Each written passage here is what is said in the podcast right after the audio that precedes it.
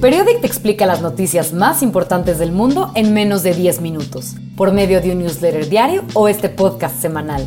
Hoy te contaremos cuatro de las noticias más importantes de la semana en México, como lo que está pasando con las Fuerzas Armadas y el plan del gobierno para reabrir la economía. Además, te pasaremos algunas de nuestras recomendaciones para el fin de semana. Yo soy Begoña Irazábal. Hoy es 15 de mayo del 2020. Más de 100 personas han muerto por tomar alcohol adulterado en las últimas dos semanas en México, según un conteo del diario Reforma. ¿Por qué? Porque muchas personas han consumido alcohol de contrabando debido a la ley seca que varios estados han impuesto. El pico de muerte se dio después del Día de las Madres, según informaron las autoridades. Puebla es uno de los estados más afectados, con al menos 42 víctimas. Le siguen Jalisco, Morelos y Yucatán. Algunas víctimas han tenido síntomas como vómito, malestar estomacal y pérdida de visión. Las autoridades locales ya comenzaron investigaciones para identificar a los proveedores.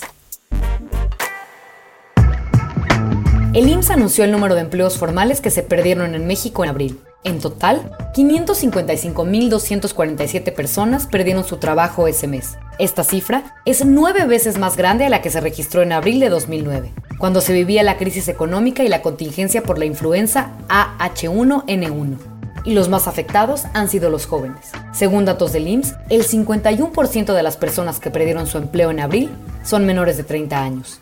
Algunos de los estados más golpeados por esta crisis son Quintana Roo, Baja California Sur y Guerrero, en los que el turismo es muy importante. En total, en los últimos dos meses se han perdido 753.280 trabajos formales en México. Los expertos creen que es inevitable que se pierdan más empleos en mayo. Uno de los temas más discutidos de la semana en México pasó el martes, cuando el Diario Oficial de la Federación publicó un acuerdo que indica que las Fuerzas Armadas podrán hacer tareas de seguridad pública hasta marzo de 2024. Esto por medio de una participación regulada y complementaria con la Guardia Nacional y con respeto a los derechos humanos. Durante ese periodo de cinco años, la Guardia Nacional deberá desarrollar su estructura y sus capacidades.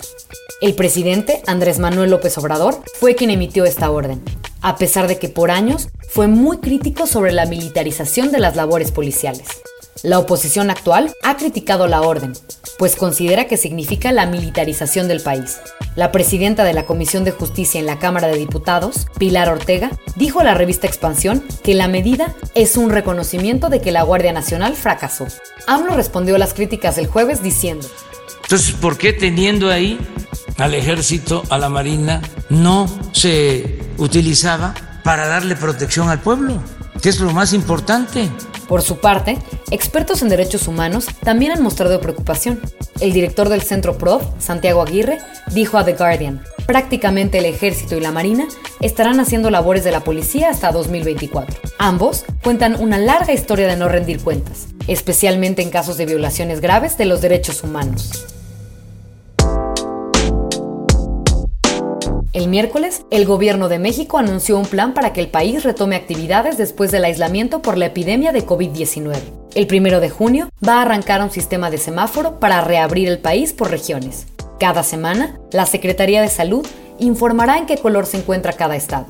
El semáforo tiene cuatro colores. Colores rojo, naranja, amarillo y verde. Cuando el semáforo esté en rojo, solo podrán estar abiertas las actividades esenciales, que ahora también incluyen la construcción, la minería y la producción automotriz. Cuando el semáforo esté en naranja, reiniciarán las actividades no esenciales de manera reducida y retomarán actividades los espacios públicos abiertos, como parques y playas, también de manera reducida. Cuando el semáforo esté en amarillo, podrán reabrir restaurantes, cines, museos y demás espacios públicos abiertos. Y cuando por fin llegue el color verde al semáforo, los niños regresarán a clases y las actividades podrán retomarse sin restricciones.